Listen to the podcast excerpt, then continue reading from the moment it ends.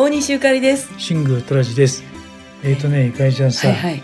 今日から緊急事態宣言でしょ？そうですね。で、まあちょっと先の話しようかなと思うんだけど、うん6月のライブさ、うんうん。僕できないじゃない？そうやね。ちょっとやっぱりいろいろねう、んスケジュールで、ね。してますね。うんで、どんな感じでやるのか聞きたいんだよね。あ、うん。ねえ、5月がだから本当やったら5月は久井くんとうん久井浩二さんとやる予定やったんですけれども、まああのーこれね半年間のブッキングしたんだけど、うん。箱がそれぞれ違うんですよね、はいはい。一応ね。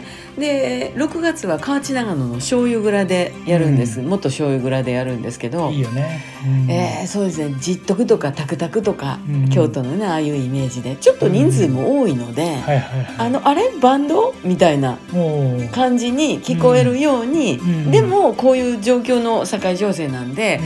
あのたくさんの人数乗れないですから、うん私入れてね3人4人というイメージでまあバンドっぽい感じだね。ぽい感じに聞こえるようにはしたいですね。いいね。それは久しぶりだよね。その音が多いのはね。そうですね、うん。あの本当にいつかまたあのいろんなうん。今までやってきた形でやりたいと思ってるんだけど、まあ6月はずっと前々から、うん。あのトラちゃんとやるにしても、ん。誰かゲスト入れたいなぐらい思ってたんですよね、はいはいはい。だからまあちょうどいいんでいろいろともういいつも戻ってますけどまた前向いて、うん。えー戻っては前向いてっていう感じで。